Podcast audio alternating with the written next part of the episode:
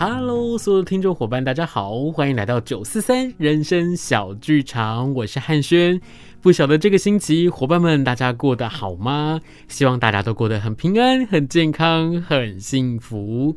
在今天呢，汉轩要为大家邀请到哪一位来宾来到我们的节目当中，来跟大家分享人生当中不同的小剧场呢？为大家介绍是我们在北艺大的一位老师，叫做何一帆老师，他来到我们的节目当中，要来跟大家分享。我简单的来介绍一下一帆老师，他呢有两本，我觉得不管是你喜欢戏剧，或者是你曾经读过莎士比亚的话，哎，你其实都可以来看一下这本书，因为呢，这两本书分别是。是莎士比亚不做的事，以及剧场叙事学、剧本分析的七个命题。那我们先掌声来欢迎一下我们的一帆老师。Hello，呃，汉轩好，各位空中的听众朋友，大家好。嗯，是啊，今天很难得可以邀请老师来到我们的节目当中，因为老师平常都是在北部比较多。对，那今天难得是有机会南下，因为呢。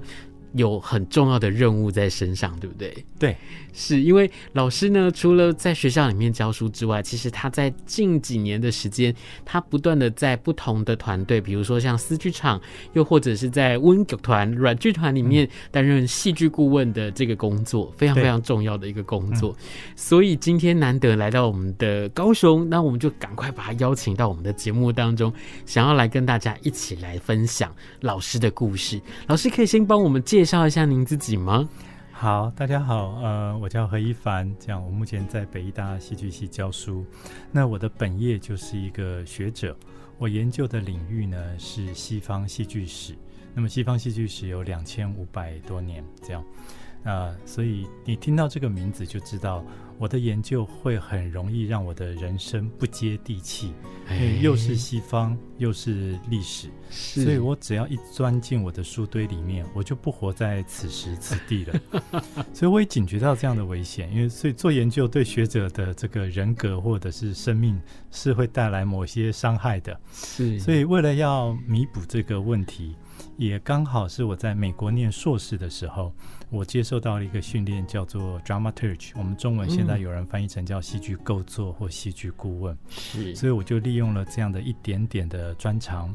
跟台湾的两个剧团合作。那一个是青艺盟在台北，嗯、另外一个就是软剧团。那跟他们工作可以让我接地气一点，可以让我活得脚踏实地，踩在土地上 啊。对，这是我斜杠的两个工作。是，是因为哦，今天老师来到录音室的时候，他就说：“哇，我好希望现在赶快把我的工作结束，我好想要再回到我的书堆里面。”哦，是啊，我就是个书呆子。可是老师其实呢，我觉得在戏剧的领域里面，真的是呃，可能我们透过了很多不同的著作，又或者是说，我们透过了很多不同剧场里头的剧本。其实，在这个阅读的过程当中，可是把它变成实际的在做演出的时候，我觉得那是一个很不一样的过程。所以，刚刚老师有提到，就是在呃老师学习的过程当中，开始学到了所谓的戏剧构作，又或者是戏剧顾问、嗯、啊，这个都我就真的要来请教老师一下，就是很多人就会说。哎，戏剧顾问他到底是一个什么样子的工作？就是他到底是一个顾问呢，还是他是跟编剧一起我们把剧本完成的这样的一个工作呢？所以很多人其实对这个工作是一个很大的问号。所以今天我就想说，哎，可以邀请老师来帮我们做一个分享，来介绍一下什么是戏剧构作呢？好，谢谢你。呃，这个我们就从头开始讲起好了，因为它是原来这个字呢，dramaturge 根本就是一个德文字，我们只是它变成英文字。嗯、然后在剧场里面的这个职务叫做 dramaturg，那也都是德文字。那它顾名思义，就可以知道它原来是在十八世纪末的时候起源于德国的剧场界。那它是这么样的一个职务。那在嗯、呃，他在做什么呢？很简单说，就是呃，我负责一出戏的观点和逻辑。我不是导演，嗯、所以我不负责剧本或演出的创意。嗯，创造性的部分我不管，但是我负责一出戏的观点和逻辑。在十八世纪末的时候，那么戏剧顾问经常是一个剧院的领导者。他要规划今年这个剧院要演哪些戏，然后每一出戏他也会参与到制作之中，跟导演、跟编剧、跟设计者一起工作，确定这个戏他的观点是什么。那么在演出的过程之中，他可以借着一出一出剧目跟这个社会对话。因为有戏剧构作，或者是从 dramaturg 的眼睛里面看出去，戏剧一直是要跟社会对话，嗯、而不是说满足个人的情感的表现，或者是满足个人的意见的表达，嗯、不只是如此而已。对，所以简单说是这个样子，从它的起源是这样子。嗯，但是复杂复要复杂，好像还是可以说很多的事情。那我可以在这边打个广告。呃，北艺大戏剧所呢，我们大概从两年前，我们成立了戏剧顾问的这个 MFA 的 program，就是你以后呃不只是来硕士班修导演、修理论、修表演、修编剧，你也可以修戏剧构作或戏剧顾问，它是授予 MFA 学位的。是，那我们现在在台湾，好像我们目前为止是专门有戏剧顾问这个 program 这个课程以及学位的唯一的一所学校。嗯，据我所知是全台唯一一个。对对，所以我觉得真的是非常非常难得有这个机会带着大家一起来听见或者一起来认识。嗯、是的，所以呢，刚刚跟老师聊到了戏剧构作，尤其是是戏剧顾问。其实，在这几年的时间里面，我看到有很多的团队，又或者是说，其实会有很多的场馆，我们在征建的时候，他们都要求他们在这个整个制作上面要有一个戏剧的顾问，或者是构作的这样的一个工作。其实，我觉得在一开始的时候，大家对于这个名名词的误会，可能觉得说，我找一个顾问来做什么，或者是我找一个顾问，可是我在做这个呃，不管是创意也好，又或者是艺术的发想等等的，很多的时候会有很多很主观的一个概念在里头。嗯，那我找一个顾问来，会不会左右了我不同的想法啦？又或者是作品的呈现？可是其实我觉得在这几年，我们在看到或者是在呃看到很多不同的老师一起在做的合作里面，我都觉得因为有戏剧构作的这样的一个角色，让这整件事情变得更不一样、更丰富了。嗯，所以刚刚会说，哎、欸，他其实有的时候会觉得自己很不接地气。其实透过了这个工作，我真的觉得他是跟我们的生活，不管是剧本、故事。又或者是表演者还有观众之间，我们就再一次透过了这样一个工作，这样的一个角色，我们让彼此互相的接轨。嗯、所以我觉得这是一件很特别而且很棒，要要跟我们所有的听众伙伴一起来分享的事情。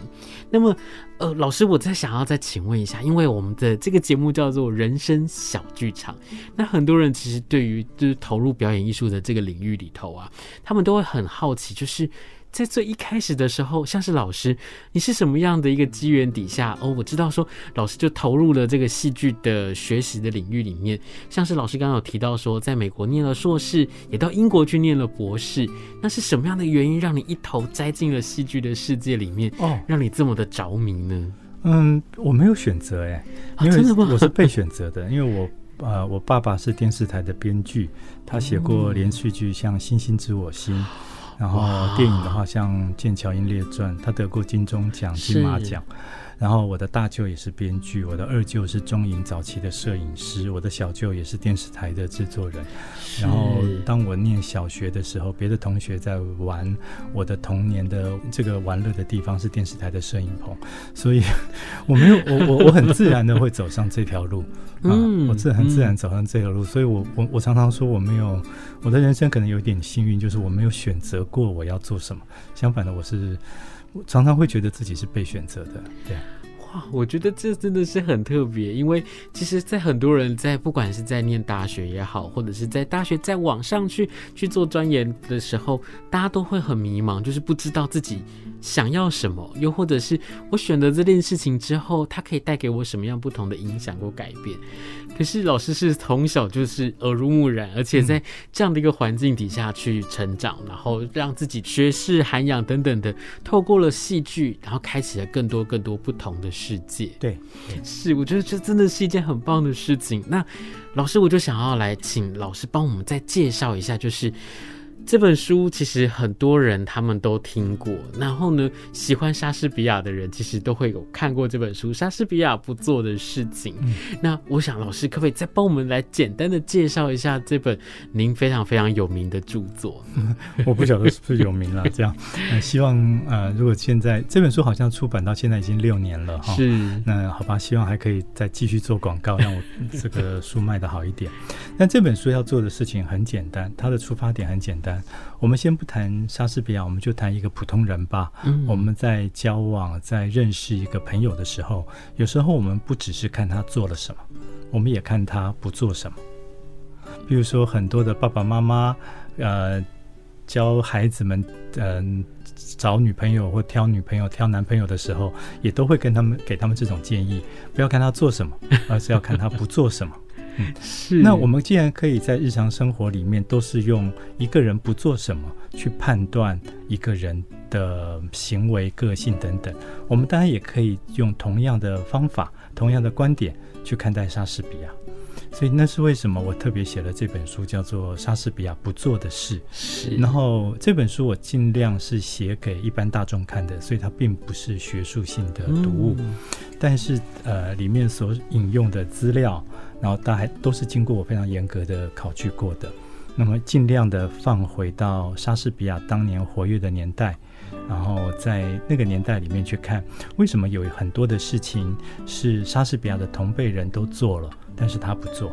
透过这样的一个比较，我们用一个比较迂回间接的方式，可以更进一步的去了解莎士比亚这个人，还有他的作品。嗯，而且我看到了一段文字，我觉得这个文字呢，真的是把这本书写得很特别。他是说，不是逃避错误，而是折善固执。我觉得在。用在老师刚才的这个介绍里面，真的，其实在这本书里面，我觉得他透过了这段文字，真的去看见了，其实，在不同的年代底下，不同的时代底下，其实每一个人，我们在生活当中，他其实有自己的选择。那。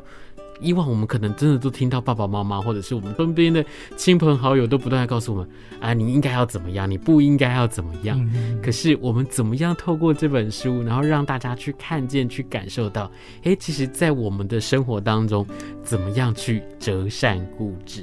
那么今天呢，老师来其实还有一个很重要的任务要来跟大家来分享，嗯。就是呢，我们有一个很棒的演出要来跟大家分享。这个演出为什么会很值得要推荐大家来看？因为其实这已经算是呃二点零的版本了，对不对？是，所以来请老师来帮我们推荐一下这出戏。这出戏呢，是我们呃软剧团的这个戏叫做《钓虾场的十日谈》。那是不是可以请老师来帮我们介绍一下呢？好，《钓虾场的十日谈》呢，这个戏是软剧团然后所做的一出戏。那么它的起源是几年前他们跟一个呃偶戏大师叫杨辉。有一个合作的默契。杨辉是一个中国人，但是他常年旅居巴黎。他现在已经是法国领有执照的艺术家。嗯。这个执照在法国是很难取得的。那你领一旦拿到了这个执照，法国政府每个月会给你薪水。哇、所以你就可以想见杨辉在偶戏上面的艺术造诣是非常好的。嗯，那软剧团几年以前跟他们有了默契，想要合作一出戏，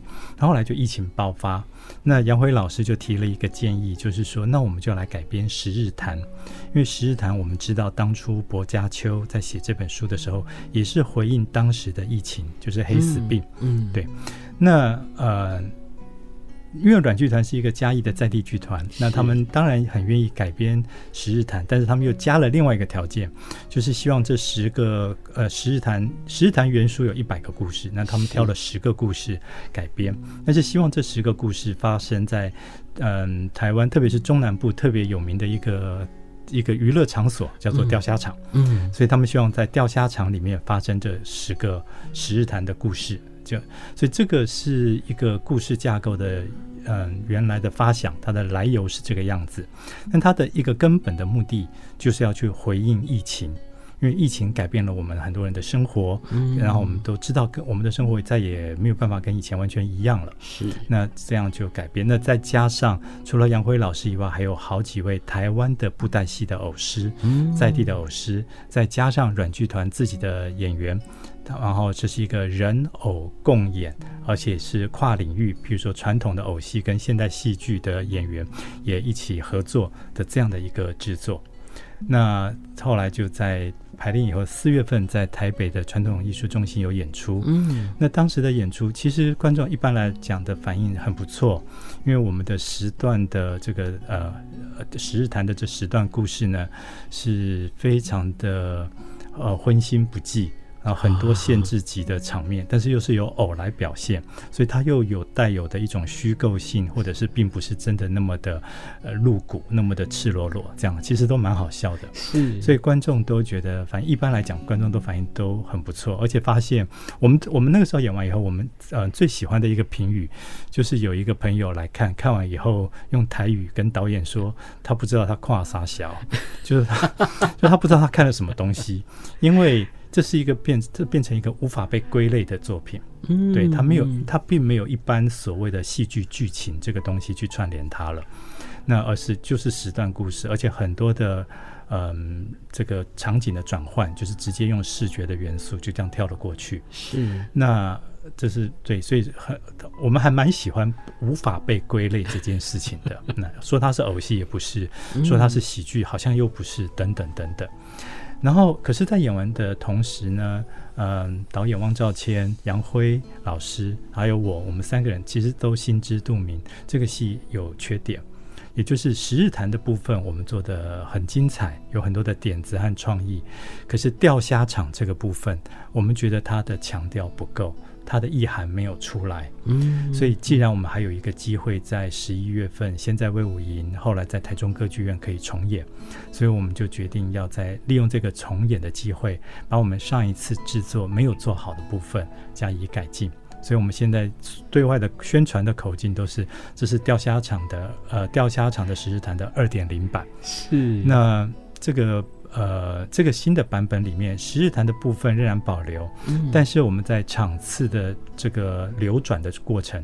过程中，我们做了很多新的安排，我们甚至调调动了原来场次的一些顺序和结构，是，所以这样做呢，它可以让这个戏呃有新的观点，特别是由钓虾场所呈现出来的这个新的观点可以跑出来。所以这个是这个二点零版雕虾场的十日谈的二点零版最大的不一样的地方。嗯，是像老师刚刚在讲的这个过程当中，我就开始在想说，哇，我好期待在看到这几段故事的时候，我可以感受到什么样的精彩，而且透过了偶戏，我怎么样把我们可能很隐晦的事情，又或者是我们不敢直接用。真人演出的方式的表演，我们透过了偶的方式来告诉大家。可是我们又可以这么样的传神，或者是传达我们要想要表达的这些情谊在里面。那老师刚刚一直在讲到说，其实我们在二点零的这个版本里面，我们比较强调钓虾场，当然十日谈也是有，那只是强调钓虾场这个部分。想要请老师来帮我们补充，来介绍一下是怎么样的一个方式来强调钓虾场呢。好，嗯、呃。嗯，通常戏剧顾问应该就是跟导演和编剧工作完以后，看个几次排练就走人的，那根本轮不到我来做宣传这件事情。但是我其实今天来做宣传呢，比较或者是说之后在歌剧院我会当导聆，就我比较想要强调另外一件事情，就是我想要帮观众准备一下，你们在看这出戏的时候应该具备哪些观念。嗯，对，那是这样子哦，就是说很传统的这个宣传的方式呢，我们宣传一出戏，我们通常都一直的在强调。要不就是这个戏有某个大师，有一个艺术家在那边主导；要不就是这个戏的作品非常非常的好，这样强调这个作品。可是这两件事情，我现在都有一点点不安心，因为我们看戏大概都诚实一点说，我们都有不少踩雷的经验。所以如果我们一直说这个戏，我一直在这边跟各位观众讲这个戏有多好，但是你看了以后你很失望，那等于是。呃，这个对这个剧团的信誉不好，对我的信誉也不好，这样子。那另外一个部分就是我们很喜欢强调这个戏是某个大师或者是某种艺术家中心，用这个角度来推一个制作，这我也觉得很奇怪，因为你在强调艺术，不断的在这个强调艺术家多厉害的，或者是是大师的同时呢，其实好像要把观众变成一群要膜拜他的人。哦，我们要进剧场是为了要膜拜一个大师所创造出来的东西，这我也觉得很奇怪。我刚刚一直强调我是念西方戏剧史的，它有两千五百年，嗯，然后在两千五百年的过程里面，真正能够左右戏剧史发展的大师，大概两只手、三只手大概就算完了，并并没有那么多。这样，台湾的现代戏剧的发展不到五十年。可是我们有很多很多的大师，我们的大师的密度在全世界的比例是有点太高了，这是一件有点不可思议的事情。嗯嗯，所以呢，我不太想要从呃艺术家以及作品本身去做宣传这个观点。对，但是我比较想要从观众的角度来谈，就是说为什么你们要有你们有什么理由走进剧场来看这出戏？那这个就是我做戏剧顾问非常。擅长也是我应该要做的工作，就是我刚刚也前面提到，我负责一个戏的观点。是观点，当然不是我个人的观点，而是这个观点它是跟我们的公共性、跟我们的公共领域有一定的关系。嗯，那那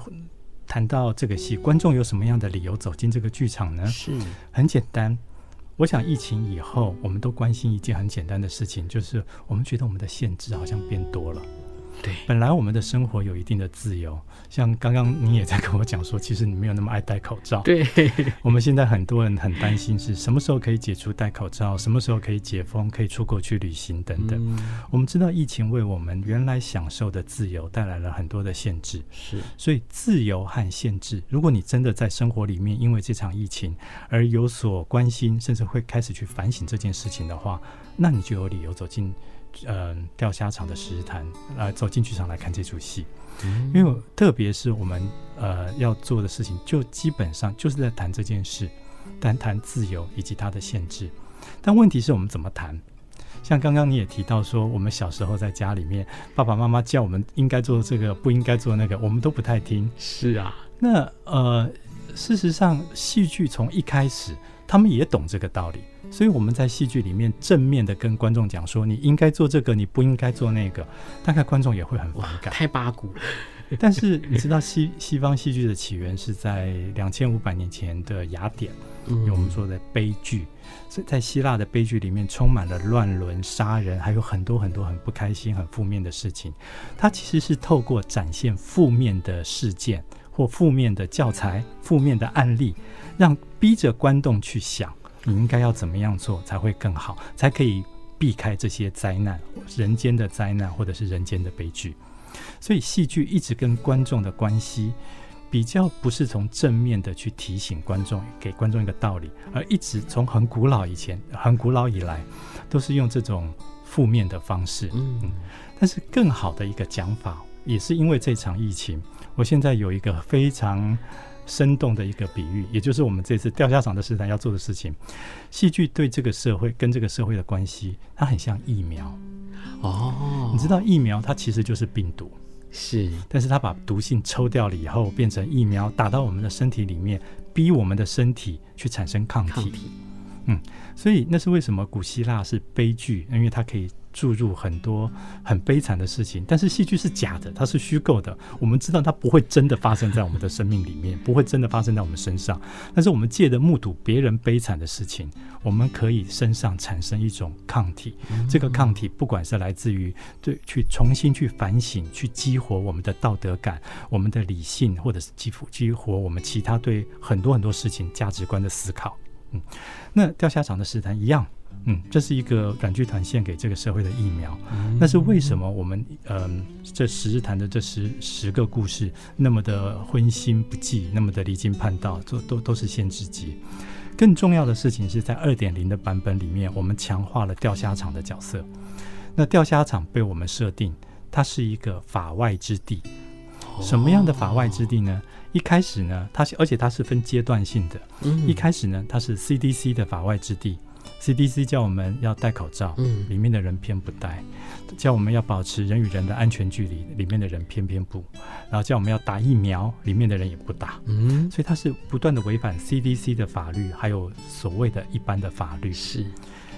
那但这个事情是从疫情跟我们的疫情带很密切的相关。但是从疫情出发，我们也开始会进一步的去思考。其实，在疫情之前或以后的后疫情时代吧，我想我们大概都会进一步的去多问一个问题：在生活里面，什么东西也让我们不自由？嗯、那其实另外一个层次，在就是大家大概都可以反省到，那就是所谓的道德。是很多的时候，很多的道德的律法、道德的规范，也让我们觉得不自由。所以呢，在钓虾场在这个戏的第二个阶段，他们就开始违反的是所谓的道德的规范，它变成了一个道德的法外之地，从 CDC 的法外之地变成一个道德的法外之地。但是还不够，我们甚至还可以进一步的去想，我们作为一个人，还有什么东西会钳制我们的自由？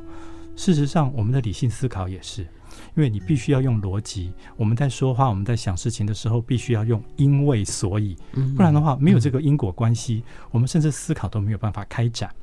可是这些东西强迫着我们，也的确让我们变得不太自由。所以在这个戏到了第三个阶段，它变得更极端，它变成了理性规范的法外之地。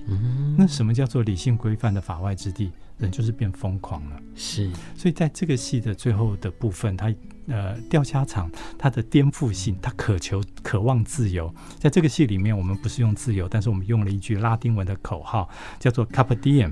Carpe Diem 就是叫做及时行乐。那这句话在当时在中世纪的时候，的确是因为黑死病的出现，激发了很多人想要在临死之前可以及时行乐。这的确是一个呃因应疫情而有的一个生命态度。嗯，Carpe Diem 这个演出中，我们会看到演员在高喊 Carpe Diem。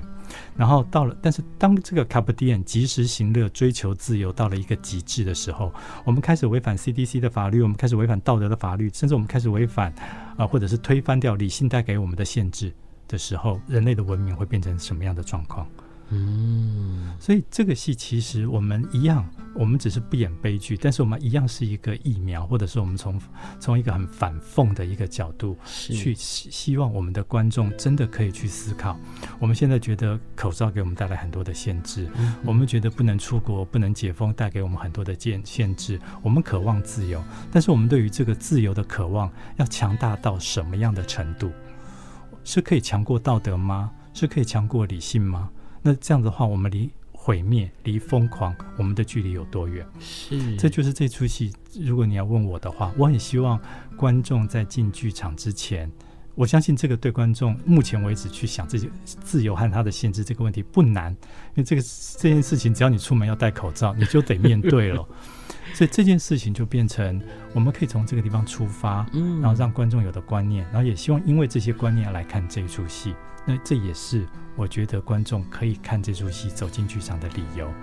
我不会告诉你这出戏有多少大师，虽然杨辉真的很厉害。我不会告诉你说这出戏是一个多好的作品，虽然在我心中它真的是一个很特别的作品。但是我更在乎的事情是，我很想要跟大家说，各位是有理由走进剧场看这出戏的，因为大家都活在共同的后疫情的时代里。是。欢迎大家一起走进剧场来看钓虾场的十日谈。我觉得今天邀请到一帆老师来到我们的节目当中，透过了戏剧顾问的这样的一个身份，以及在不同的观点来跟我们分享这出戏的时候，让所有的听众伙伴更加的清楚、更加的了解。所以，我们其实透过了这样的一个作品，那我们也希望透过了这些故事，让更多人去思考。其实，在我们现在的生活当中。每个人都想要，都渴望自由，每个人都渴望解脱，每个人都渴望自己可能在很多很多的束缚底下，他可以去挣脱这一切的枷锁。可是，真正能够束缚你的东西到底是什么？是道德的规范吗？还是政府的规范？还是你的想法呢？欢迎大家可以走进剧场，一起来看到这么疯狂、这么特别、这么荤素不忌的一出好戏。那今天真的很谢谢老师来到我们的节目当中，很想要再继续跟老师聊，但是因为真的节目的关系，我们可能没有太长的时间呢，跟老师继续聊下去。希望未来我们还有机会再邀请老师来跟我们分享更多更多精彩的好戏跟精彩的故事。没有问题，没问题。谢谢老师，也谢谢汉轩，谢谢，谢谢。那我们是九四三人生小剧场，拜拜拜拜拜。